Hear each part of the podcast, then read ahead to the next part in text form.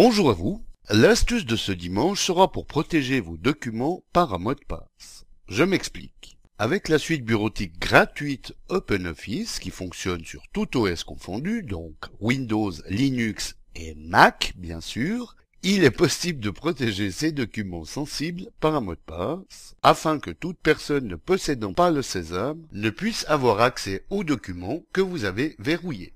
Il est possible également de partager le même document uniquement en lecture. Le ou les destinataires ne pourra alors que l'ouvrir et le consulter grâce au mot de passe fourni, mais ne pourra nullement le modifier, n'ayant accès, comme nous le verrons, à aucun outil d'édition. Alors, pour verrouiller l'accès à l'un de vos documents, voici comment faire.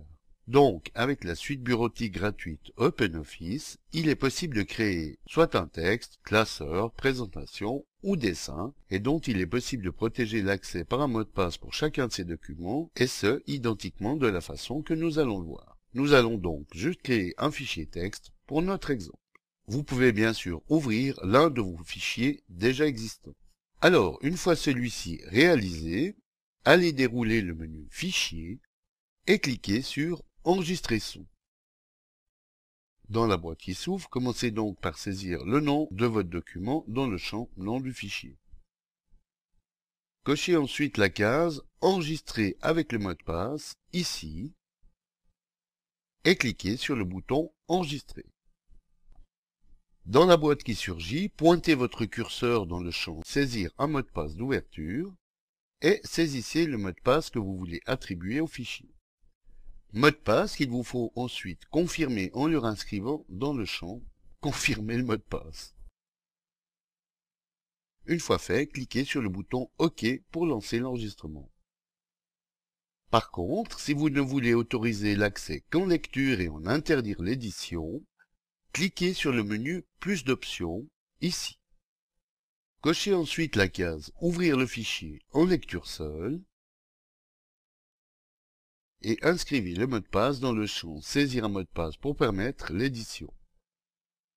Puis à nouveau dans le champ Confirmer le mot de passe.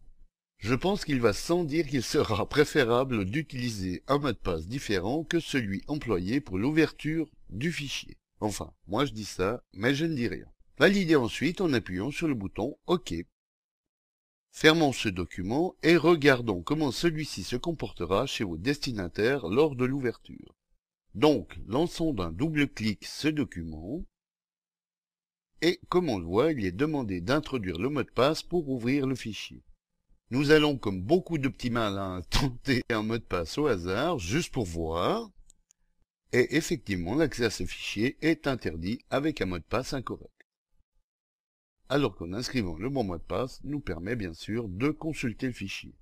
Oui, je dis consulter ici car pour notre exemple, comme nous avons opté pour l'option de protection supplémentaire en ce qui concerne l'édition du document, comme nous pouvons le voir, tous les outils d'édition sont grisés et donc inaccessibles. Alors que pour là ou les personnes à qui vous avez donné le blanc-seing pour éditer ce document et dont vous avez fourni le deuxième mot de passe, il leur suffira de passer par la fonction éditer et d'inscrire le sésame. Ils auront donc ensuite libre accès à tous les outils d'édition pour ce document. Voilà, bon dimanche à tous et à dimanche prochain pour une nouvelle astuce, si vous le voulez bien. Eric pour le matin.ch